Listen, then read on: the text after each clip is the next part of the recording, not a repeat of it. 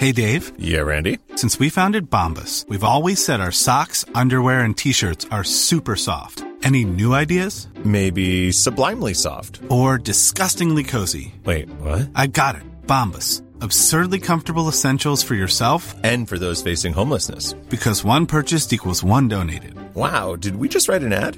Yes. Bombas. Big comfort for everyone. Go to bombas.com slash ACAST and use code ACAST for 20% off your first purchase.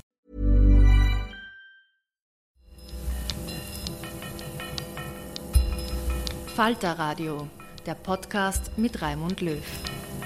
Sehr herzlich willkommen, meine Damen und Herren, zum Falterradio für Donnerstag, den 9.8.2018. Unser Rassismusproblem lautet der Titel dieser Folge. Äh, Ausgangspunkt sind Berichte im Internet zum Alltagsrassismus in Österreich, über den Betroffene unter einem sogenannten Hashtag MeToo berichten. Ich begrüße in der Redaktion des Falters in der Wiener Innenstadt Melissa Erkurt. Hallo. Hallo. Melissa Erkurt ist Chefreporterin des Monatsmagazins Biber, das sich an junge Menschen richtet, vor allem die Neo-Österreicher sind und aus Zuwandererfamilien kommen. Ich freue mich, dass Mireille Ngosso hier ist. Guten Tag. Hallo.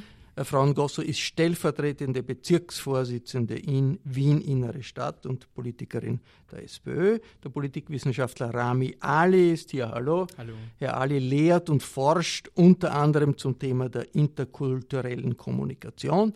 Und dieses Mikrofon teile ich mit dem Falter Feuilleton-Chef Matthias Dusini. Hallo, guten Tag. Guten Tag. Rund um diesen Hashtag äh, MeToo ist ein richtig gehender Sturm entstanden. Vor allem in Deutschland, aber auch äh, in Österreich durch Alltagsberichte, bei denen Menschen über Erlebnisse mit Diskriminierung erzählen. Aber genauso viele Reaktionen auf diese Berichte, die offen rassistisch sind, aggressiv sind. Das alles wird in den sozialen Medien äh, verbunden durch einen Hashtag. Was ist ein Hashtag? Mu muss man vielleicht erklären. Das ist ein äh, Wort, das mit einem Rautezeichen vor, äh, vorangestellt verbunden ist, also ein Wort, bei dem ein Rautezeichen vorher steht, äh, auf Twitter oder auf Facebook. Und wer darauf klickt, ist mit allen verbunden, die das genauso tun. Also alle, die auf Hashtag MeToo klicken, Rassisten und Antirassisten, Freund und Feind, sehen die gleiche Meldung. Und das Ergebnis ist für viele verstörend. Wie rassistisch sind wir, diskutiert Deutschland äh, diesen Sommer. Melissa Erkurt, was ist das Besondere an dieser Hashtag MeToo-Messages, äh, dass so heftige Reaktionen die Folge sind? dass erstmals Migranten und Migrantinnen die Diskurshoheit haben. Das heißt, sie sagen, was ist Rassismus, sie erzählen von ihren Erfahrungen und sie lassen sich diese nicht absprechen. Sie sind laut, sie sind dieses Mal nicht leise, sie lassen sich nicht übertönen. Äh, Sie sind viele und äh, sie sind gemeinsam stark und können sich gegenseitig empowern, ermutigen und gegen, also reagieren und sehen, ich bin nicht alleine mit meinen Erfahrungen. Was, was liest man unter MeToo da zum Beispiel? Ganz oft, dass es schon in der frühen Kindheit anfängt, dass Migranten, Migrantinnen berichten, wie sie als Schülerinnen äh, runtergemacht wurden von Lehrern, die ihnen gesagt haben, na, sei doch froh, dass du überhaupt in die Schule gehen darfst oder sei doch froh, dass du ne, positiv bist in Deutsch, das ist nicht deine Muttersprache, dass Nachbarn ähm, rassistische Meldungen eben schieben, dass dass das eben im Alltag ganz oft vorkommt, dieser, dieser Rassismus, der so unterschwellig ist, aber so eine große Wirkung hat, vor allem eben, wenn du gerade aufwächst, aber dass es weitergeht, also auch bei Erwachsenen im Berufsalltag, dass da Rassismus noch immer eine große Rolle spielt. Äh, Mireille Gosso, was haben, haben Sie gepostet da unter, unter MeToo zum Ähm, Beispiel? ich habe unter MeToo diesmal nichts gepostet. Ich habe mir, ich habe diesmal habe ich mir einfach alle alle Meldungen durchgelesen und habe bei sehr vielen Meldungen mir gedacht, wow, das ist genau das, was mir auch schon oft passiert ist.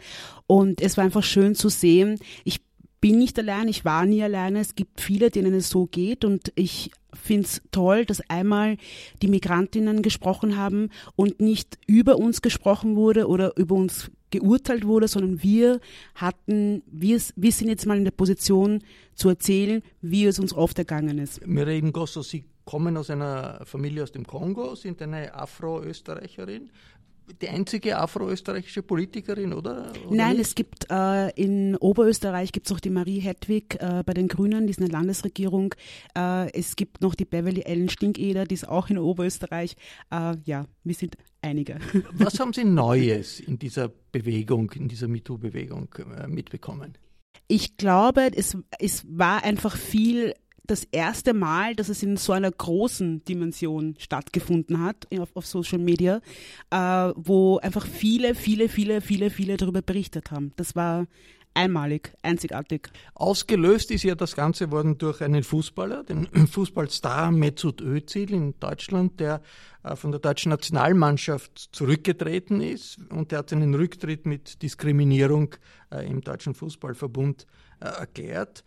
Was war das Besondere in diesem Fall Özil, der, wo man ja gesagt hat, okay, das ist ein Weltstar, der verdient viel Geld, lebt in England und äh, plötzlich äh, bei seinem Rücktritt erklärt er, das hat damit zu tun, dass er so, viel, so viele rassistische Erfahrungen äh, macht. Rami Ali. Ja, also vielleicht da nur, um kurz einzuhacken, ausgelöst wurde es tatsächlich vom, äh, von einem türkischstämmigen Aktivisten Ali Can, der dann den Hashtag gestartet hat, um eben zu verdeutlichen, man kann auch zwei Identitäten haben. Äh, Identität ist kein starres Konstrukt, sondern man kann sich türkisch fühlen manchmal, man kann sich auch manchmal deutsch fühlen. Aber ich glaube, die Sprengkraft ist eben genau deshalb so immens groß gewesen, weil das Ganze parallel zu der Sache mit Özil hm, passiert ist. Und ich glaube, dass ähm, das ist etwas, was mich gerade auch in der Jugendarbeit sehr, sehr beschäftigt, dass dieser Vorfall mit Özil in gewisser Weise für manche auch so ein Wendepunkt war, dann jetzt endlich mal äh, laut zu werden. Vor allem aber auch so das Bewusstsein, weil das ist auch so die Qualität, die mit diesem Özil-Vorfall gekommen ist. Und zwar, du kannst ein Spitzensportler sein, du kannst äh,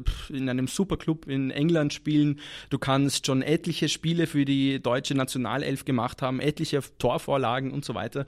Aber wenn dir die Mehrheitsgesellschaft nicht positiv gesinnt ist, aufgrund einer äh, kritikwürdigen Aktion. Sicherlich, das war eine kritikwürdige Das war ein Aktion. Foto, das er mit Präsident Erdogan, genau. dem türkischen Präsidenten, aufgenommen hat. Genau, aber nichts, und das unterstreiche ich mehrfach, absolut nichts rechtfertigt die rassistischen äh, Diskriminierungen und die Diffamierungen, die dann ähm, gegen Ösil selbst und die dann auch gegen Ösils Familie gekommen sind. Und da ist es dann wieder wirklich so an die Oberfläche gekommen, dass bei vielen diese ähm, rassistischen Gesinnungen immer eigentlich mitschweben und dann, wenn es ähm, drauf ankommt, sozusagen, die ganz schnell an die Oberfläche gelangen. Ramiali, Sie sind Politikwissenschaftler, ja. sind aber auch ein Aktivist, sind auch genau. politisch aktiv. Wo? Ja.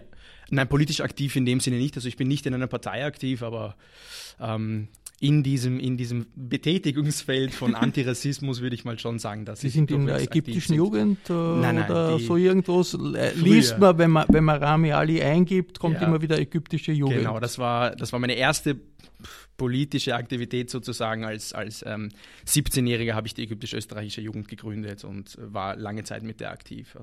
Äh, jetzt, äh, was bedeutet das alles? Matthias Dussini, äh, da werden in, äh, Erfahrungen an die Öffentlichkeit gebracht, die sowieso da sind, möglicherweise, die aber etwas verstärken. Äh, heißt das, Alltagsrassismus nimmt zu oder heißt das, Alltagsrassismus hat es immer schon gegeben, jetzt wird darüber geredet?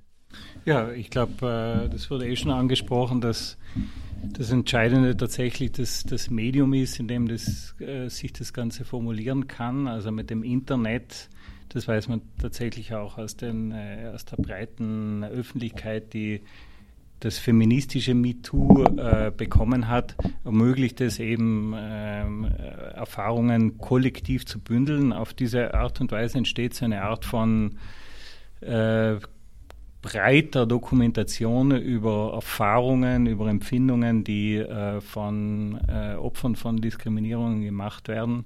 Vielleicht ähm, gleich schon die kritische, das kritische Einhaken zu diesem Thema, äh, wie man schon bei dem feministischen MeToo ähm, erlebt hat ähm, äh, entsteht eine, eine große Welle sozusagen so der Empörung und auch der Betroffenheit.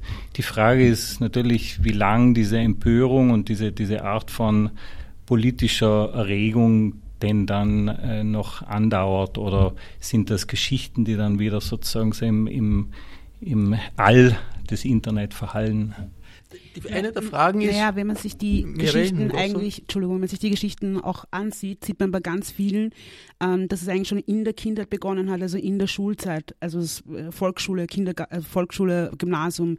Ähm, und ich glaube, da wäre eigentlich dieser Punkt, wo man ansetzen müsste auf politischer Ebene, dass man halt sagt, okay, der Unterrichtsminister ähm, man schult äh, die Lehrer und Lehrerinnen darauf, ähm, auf diese besondere Situation. Man gibt ihnen Psychologen, Sozialarbeiterinnen dazu, um einfach ähm, den Kindern zu helfen. Ja? Also, weil man es wirklich immer wieder sieht, es beginnt schon in der Schule und das ist gerade dieser Knackpunkt, wo es zu einer Wende kommt. Der eine sagt dann vielleicht, okay, gut, ich scheiß drauf, auf gut Deutsch und mach's trotzdem und zeig's ihnen, aber der andere vielleicht nicht. Ja? Ich merke auch selber, also ich kann dazu, auch, alle, ja. ja, ich kann auch äh, dazu ein Beispiel bringen. Und zwar, ich bin auch sehr in der äh, Lehrerinnenfortbildung tätig und ähm, ich war erst letztens in Vorarlberg und habe dort einen Vortrag gehalten und da geht es immer ganz konkret um äh, Extremismen unter Jugendlichen und wie man denen vorbeugen kann. Und da hat mir eine Lehrerin eben äh, erzählt, wie im Musikunterricht eine Kollegin von ihr, die haben so ein Lied gesungen, sagen wir mal mit afrikanischem Touch. Ja? Und dann hat sich einer gemeldet und gemeint, ja, müssen wir jetzt denn diese N-Wort-Musik äh, im Unterricht singen? Und die Lehrerin war äh, komplett überfordert damit, konnte auf diese Frage nicht antworten. Wer dann tatsächlich geantwortet hat, war ein anderer Schüler, der gesagt hat, na, es ist doch schön, was von vielen Kulturen mitzubekommen und so weiter. Das heißt, Lehrerinnen und Lehrer sind oft nicht nur nicht geschult auf solche Situationen ähm, eben zu reagieren und gut zu reagieren, weil sie prägen Jugendliche. Auch ich habe viele Erfahrungen damals in der Schule gemacht und schon vor der Schule, ähm, sondern manche von ihnen sind tatsächlich auch Täter und Täterinnen. Was für eine Erfahrung zum Beispiel war, haben Sie so, haben Sie so äh, empfunden als wirklich drastisch? Also das war auch eigentlich meine erste, meine, meine, mein allererster Beitrag zu äh, MeToo.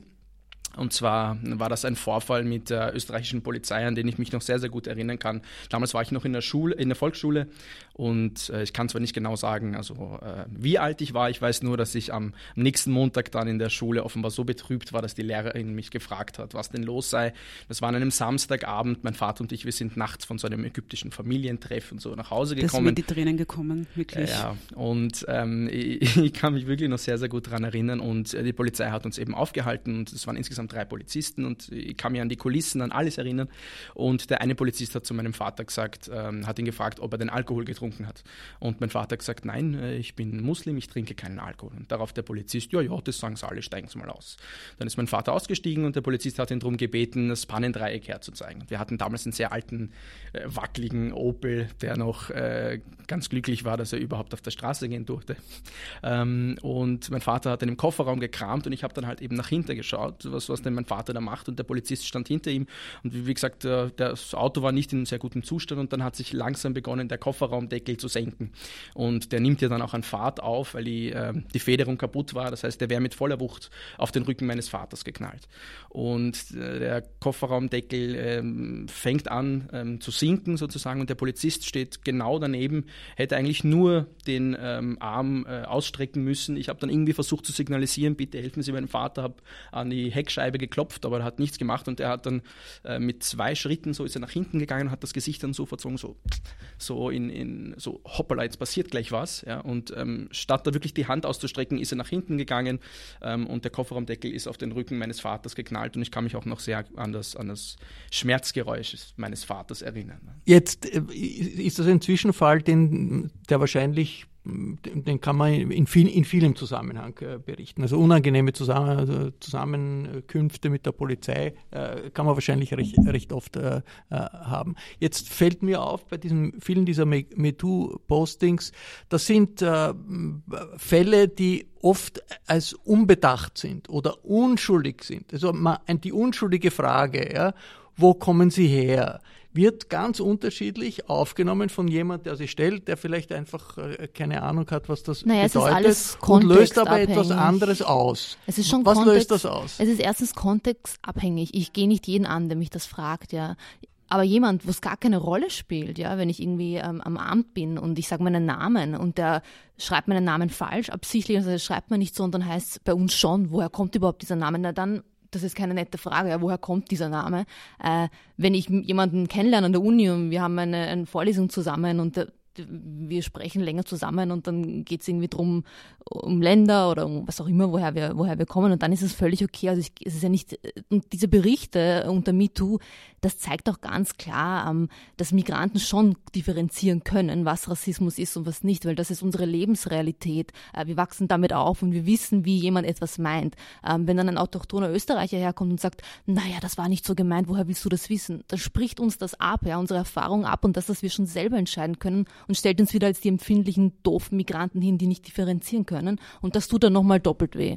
Und ich glaube, da ist auch besonders ähm, gut zu beobachten an den Reaktionen, die die Melissa erwähnt, ist, wie überhaupt nicht weit fortgeschritten die Rassismusdebatte im deutschsprachigen Raum jetzt äh, zumindest mal auch ist, also das, was wir beobachten können, weil die Reaktionen sehr oft eben so bagatellisierend ja. sind, ja, was sei doch nicht so empfindlich und so weiter. Und es, es geht Oder natürlich ich, auch. Bei mir ist es auch schon mal passiert, genau, ja, ja. als weiße Person. naja, also schreiben die Leute auch oft falsch. Ja. ja. Das haben wir ja alles schon gelesen, so in diese Richtung. Das ist insofern problematisch, als dass es den betroffenen äh, Personen dann natürlich diese Erfahrung auch ähm, eben abspricht. Und ich glaube, ein bisschen so drunter liegend ist ist halt so die äh, Heilsvorstellung vom aufgeklärten liberalen Europa, in dem so Rassismus, was ja anerkannt negativ ist, sage ich jetzt mal beim Mainstream, ja, ähm, doch überhaupt nicht passieren darf. Und das, dementsprechend ist dann auch die Welle so groß und der Versuch, das eben abzuwehren. Nein, in, in, in unserem heilen Österreich oder in unserem heilen Deutschland kann sowas doch überhaupt nicht passieren. Jetzt offensichtliche Fälle sind Fälle, wo berichtet wird, okay, man hat einen Job nicht bekommen, den jemand anderer bekommen hat, der einen urösterreichischen, eingeborenen Namen hat sozusagen, oder man hat eine Wohnung nicht nicht bekommen, weil äh, der, der, Name und, und jemand anderer, der dann. Oder wenn Schüler oder Schülerinnen nicht richtig benotet werden, obwohl mhm. sie es mhm. verdient hätten. Genau, wie, wie, wie, oft kommt sowas wirklich vor? Wie, wie, wie ist das einfach flächendeckend oder äh, ist das etwas, was ab und zu vorkommt, selten vorkommt oder fast immer vorkommt? Wir reden ich finde, es ist jetzt egal, ob es nur einmal vorkommt. Einmal schon ist es zu viel. Ja? Und da müssen wir einfach There's never been a faster or easier way to start your weight loss journey than with PlushCare. PlushCare accepts most insurance plans and gives you online access to board-certified physicians who can prescribe FDA-approved weight loss medications like Wigovi and Zepbound for those who qualify. Take charge of your health and speak with a board-certified physician about a weight loss plan that's right for you. Get started today at plushcare.com slash weight loss. That's plushcare.com slash weight loss. plushcare.com slash weight loss. Ansetzen, weil es kann nicht sein, dass Kinder nicht fair beurteilt werden aufgrund ihrer Migrationsgeschichte. Wir haben erst äh, kürzlich in Deutschland eine veröffentlichte Studie, die zum Ergebnis gehabt hat, dass äh, Kinder mit oder Jugendliche mit türkischem Migrationshintergrund bei selber Leistung schlechter benotet werden mhm. als autochtone Deutsche. Kann das äh, nicht, äh, diese ganze Diskussion, auch dass das aufgebracht wird, ist das nicht letztlich ein positives Zeichen, dass nämlich in der Gesellschaft möglicherweise Rassismus nicht als Rassismus steigt, aber dass sich die Betroffenen wehren?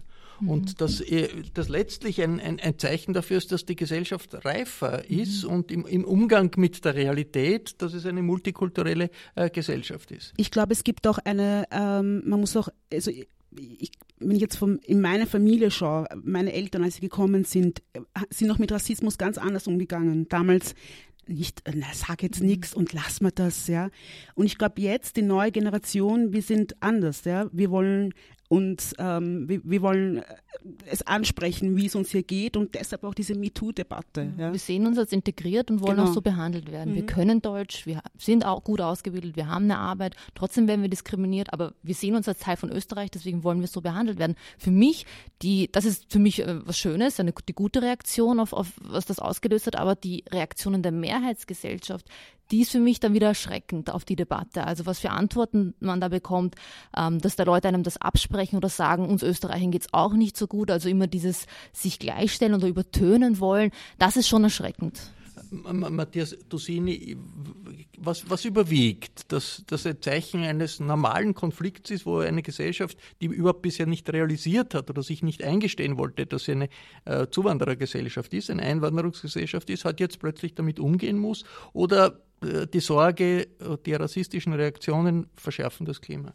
Ich würde äh, gern da einhaken, äh, was du gesagt hast über, über diesen äh, Vorwurf oder diese, dieses Gegenargument, äh, den Österreichern würde es ja auch nicht anders gehen oder sie würden sich auch sozusagen in, ihren, in ihrer Wesenheit diskriminiert sehen.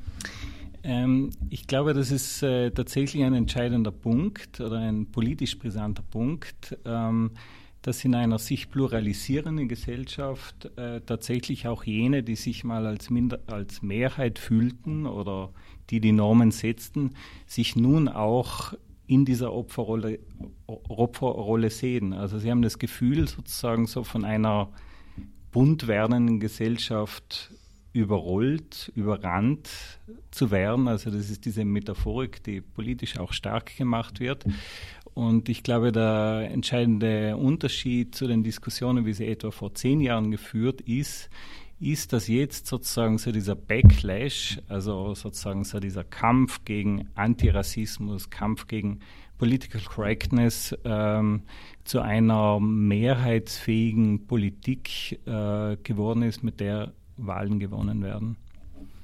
Ist das eine Gegenreaktion, mit der man rechnen muss, oder ist das äh, äh, äh, grundsätzlich eine, eine, dass das Bedrohungsszenario, dass das Bedrohungsszenario zunimmt? Also die Diskussion in Deutschland ist ja, werden wir, äh, werden wir rassistischer?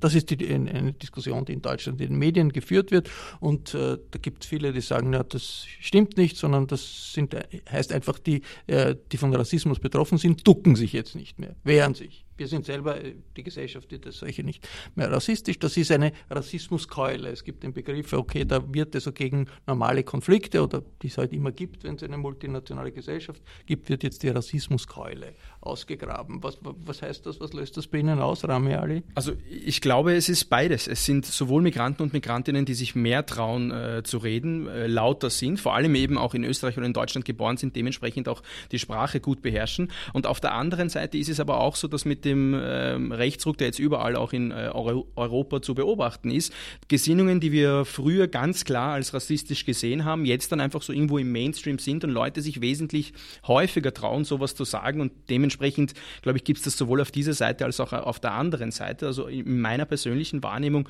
mh, sind rassistische Gesinnungen ähm, mehr an die Oberfläche gedrungen, aber ich würde mich jetzt nicht trauen zu sagen, dass es die vor zehn Jahren noch nicht gegeben hat. Ich glaube einfach, das Klima hat sich dementsprechend ähm, zum Vorteil rassistischer Gesinnungen äh, entwickelt und dementsprechend spüren wir das jetzt auch mehr. Aber auf der anderen Seite gibt es dann halt eben auch die Reaktionen von Migranten und Migrantinnen, die jetzt noch lauter sind. Und ich muss dann auch ehrlich sagen, ich weiß nicht, ob äh, MeToo so erfolgreich gewesen wäre, wenn nicht diese große Sache in Deutschland gewesen wäre mit äh, Mesut Özil. Mhm. Die Frage ist ja, wie erfolgreich ist MeToo? Also das würde ich gerne in Frage stellen. Also ähm, ich, ich glaube, äh, nur um, um ganz kurz darauf zu antworten, alleine für Migranten und Migrantinnen das Gefühl zu haben, jetzt auch mal Schlagzeilen zu machen, und zwar mit Themen, die wir vorgeben, ich glaube, das ist für uns mal ein Erfolg. Ich glaube auch ähm, in weiterer Hinsicht, dass es für die Gesellschaft ein Erfolg ist, weil es gibt viele, die das ablehnen, aber es gibt auch viele, die sagen, hey, ich wusste das gar nicht, ich habe das so nicht mitbekommen und das ist für mich sehr interessant, das mal zu hören. Und das wäre eigentlich die Aufgabe der Mehrheitsgesellschaft, so wie es die Aufgabe der Mehrheitsgesellschaft bei MeToo, bei der ähm, Aktion gegen sexuelle Belästigung gegen Frau gewesen wäre, ruhig zu sein, zu reflektieren und zuzuhören, statt diese Erfahrungen abzusprechen. Wir reden, Gosso, was ist das Kriterium für Erfolg für diese Bewegung? Kann man ich, das so sagen? Ich finde, er hat ganz gut gesagt, also ich finde schon, dass es ein Erfolg ist, weil alleine, dass ich mir das ganz, alle Geschichten durchgelesen habe, wirklich jede einzelne und mich immer wieder, also selbst wiedergefunden habe und noch bestärkt gefühlt habe, ist das super, ja. Jetzt äh, ist es ja manchmal so, wenn man äh, mit, so, mit solchen Situationen der Diskriminierung äh, Durchschnittsbürger konfrontiert, äh, bekommt man zu hören, ja gut, aber hm, das passiert uns genauso und die wollen sich sozusagen nur in die Opferposition begeben. Was antwortet man in einer solchen Diskussion? Strukturelle Diskriminierung ist etwas, ja, das ist real und es gibt das nicht gegen autochthone Österreicher. Das heißt, dass ich äh, aufgrund meiner Herkunft einen Arbeitsplatz nicht bekomme oder eine Wohnung oder in der Schule schlechter behandelt werde. Das passiert einem autochthonen Österreicher nicht aufgrund seiner Herkunft. Deswegen ähm, ist, ist dieses Argument unzulässig zu sagen, mir passiert das genauso.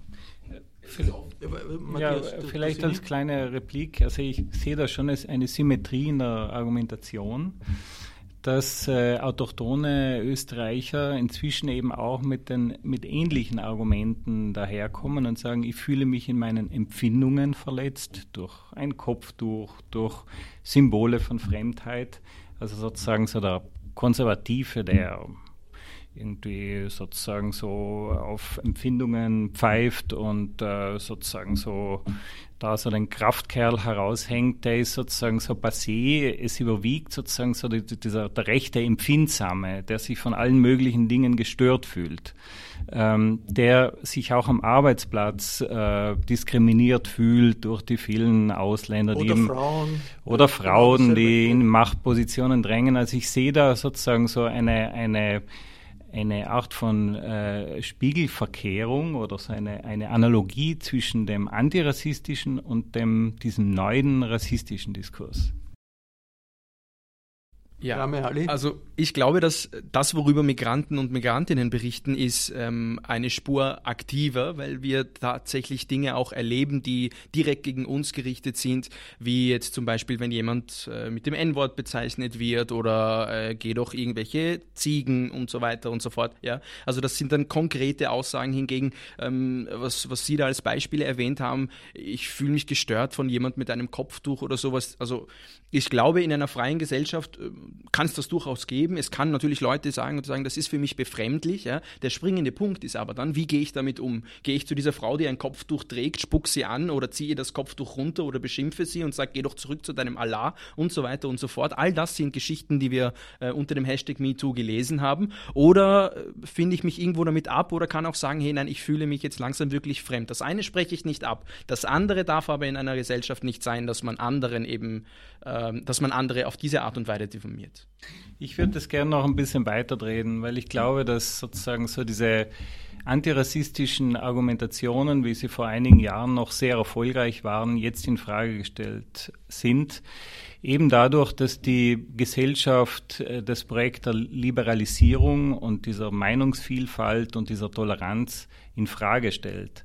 Also ich sehe denn, äh, denn äh, dass zwar ein MeToo ein produktives Vorhaben ist, das sehr viele Stimmen äh, hörbar macht, die vorher nicht hörbar waren, aber ich sehe den gesamten politischen Zusammenhang sehr pessimistisch in diesem Sinne, dass sozusagen so dieses nennen wir es jetzt mal liberales Projekt der Political Correctness, also sozusagen so einer einer psychischen und physischen Integrität des Individuums politisch massiv in Frage gestellt wird. Das kann sein, aber ich würde äh, die Frage stellen, ob das nicht die Schlussfolgerung aus diesem Aufschrei, und das ist diese MeToo-Bewegung ist, ist eine Art Aufschrei, nicht eine Rehabilitierung äh, der Idee des, äh, der politischen Correctness sein müsste. Ich meine, Political Correctness ist in den letzten Jahren in Verruf geraten. Also viele, viele haben gesagt, um Gottes Willen, man darf irgendetwas nicht mehr sagen, sind Verbote. Also sie sagen N-Wort, also ja, Neger darf man nicht mehr sagen. Und das ist auch unter Linken und Liberalen diskriminiert worden. Also ich würde die Frage stellen, ob wir, ob das nicht die Zeit wäre, wo man eigentlich eine Rehabilitierung der politischen Correctness braucht, die ja eine Idee ist, dass aus Amerika kommt. Also eine multikulturelle Gesellschaft, eine multinationale Gesellschaft, wo man gesagt hat, okay, man soll keine, in der Öffentlichkeit keine Begriffe verwenden, die verletzend sind für andere Volksgruppen, auch wenn man das selber, selber nicht äh, registriert. Und das erscheint mir, ist eigentlich ein zivilisatorischer Fortschritt. Also ich kann mich auch noch erinnern, äh, wie ich in die Schule gegangen bin, hat man zu Italienern nicht selten Katzelmacher gesagt. Ja? Das ist heute völlig weg sagt niemand, ja. Und wenn man noch weiter zurückgeht, kann man noch schlimmere äh, Aussagen äh, anführen. Vor ein paar Jahrzehnten ist, ist, ist noch der Bruno Kreisgeben Nationalrat als Saujud äh, bezeichnet worden von einem ÖVP-Abgeordneten. Völlig undenkbar heute in dem Rahmen, ohne dass es einen Aufschrei äh, gibt. Also Frage müsste, wenn wir jetzt die Frage stellen, was ist die Schlussfolgerung aus dieser Erfahrung? Eine Rehabilitierung der Political Correctness, ein Appell? Bitte ja, wenn man etwas sagt, muss man auch denken, was bedeutet das nicht nur für mich, äh, sondern auch für eine, für, für eine andere Gruppe. Wie sehen Sie das, Melissa? Ja, wir sind aber noch nicht so weit. Das zeigen mir persönlich zum Beispiel Reaktionen, die ich bekomme auf meine Tweets durch MeToo. Da schreiben mir Leute, die sich als links bezeichnen, die sagen, sie haben Flüchtlinge aufgenommen, sie spenden, die sagen mir, Wieso berichtet ihr jetzt drüber? Wieso tut ihr so, als wären wir alle so, als gäbe es die eine Mehrheitsgesellschaft, als wären alle Österreicher so? Das heißt, in Wirklichkeit ist man da noch immer nicht so weit, dass die Leute sich ihre eigenen Fehler eingestehen. Die Menschen, die links sind, denken, sie sind auf keinen Fall rassistisch oder sie, sie sagen nie was Rassistisches. Sie hinterfragen und reflektieren nicht ihr eigenes Handeln und das, was sie sagen. Das heißt, wir sind da noch nicht angelangt. Und auch bei der Political Correctness sind wir nicht angelangt. Ich meine, wenn wir uns heute manche Abgeordnete anschauen und anhören, was sie, was sie sagen, denke ich mir, das ist, wir gehen wieder zehn Schritte zurück, als wir schon mal waren. Also da gehört noch sehr, sehr, sehr, sehr, sehr, sehr viel Aufklärungsarbeit. Ich denke da jetzt nur an äh, Robert Luger und die ja. Bezeichnung von Flüchtlingen als genau. Neandertaler. Mhm. Also ich glaube, wir sind schon ja. noch ein großer Schritt davon entfernt. Und ausgerottet gehören genau. und, und so. Wir, mhm. wir sind auch nach wie vor, also äh, Verrohung der Sprache ist wirklich ein Problem äh, der Gegenwart. Aber so Bezeichnungen wie Kanake oder Chush oder keine Ahnung was sind, äh, ich würde fast sagen Mainstream. Also das ist mhm. jetzt ja. nicht so, dass, also in der Öffentlichkeit ah, nein, natürlich. nicht. Ja. Ja, Im, Im, Alltag ja, in der Öffentlichkeit ja, äh, nicht. Und Stimmt. das ist natürlich eine Frage, ob man nicht in der, in, im Alltag auch eine gewisse Art von Political Correctness als Ergebnis aus dieser äh, Diskussion haben kann. Wenn man diese Politik, Political uh, Correctness auch im Alltag haben möchte, das heißt von jedem normalbeliebigen Menschen, muss man das eben, muss in der Politik da schon beginnen. Aber wenn es schon in der Politik nicht da ist, wie erwartet man dann, dass ein, ein also ein, äh, jemand von, ein Bewohner oder Bewohnerin ähm, sich da politi also korrekt ähm, verhaltet? Wisst du, was ich meine?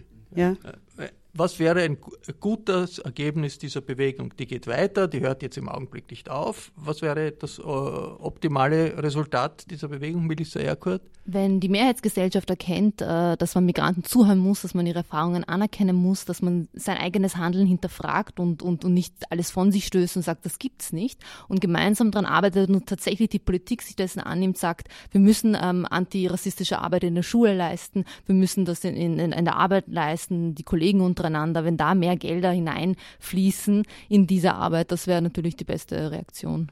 Das war das Falterradio für Donnerstag, den 9.8.2018. 2018. Ich bedanke mich sehr herzlich für den Besuch im Podcaststudio des Falters bei Mirel Ngosso, bei Melissa Erkurt, bei Rami Ali und fürs Mitdiskutieren bei Falter Feuilleton-Chef Matthias Dusini. Der hatte nicht sehr weit von seinem Büro hierher ins Studio.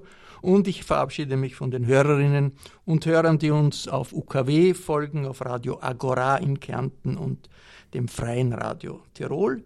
Probleme, ob rassistisch oder anderer Art, nicht unter den Tisch zu kehren, das gehört zu einer offenen Gesellschaft dazu.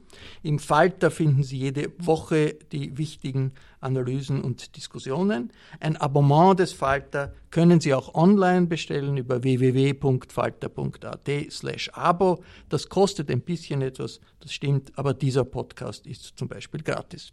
Für Samstag bereiten wir eine Diskussion über das Vorpreschen der österreichischen Bundesregierung in Sachen Doppelpass für Südtiroler vor. Der Alpinist Reinhold Messner sagt in einer scharfen Attacke gegen Kurz und Strache, dieser Doppelpass bringt wieder Unfrieden nach Südtirol. Der SPÖ-Europaabgeordnete Eugen Freund und der Journalist Lorenz Gallmetzer werden im Studio sein. Harry List hat die Technik gemacht. Die Signation kommt von Ursula Winterauer. Ich verabschiede mich bis zur nächsten Folge.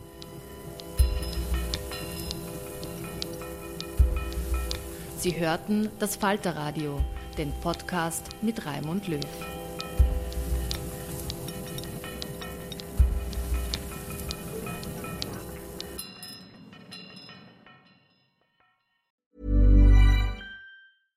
Hello, this is Danny Pellegrino, host of the Everything Iconic podcast, and I'm here to tell you all about Splash Refresher because hydration is mandatory, but boring is not.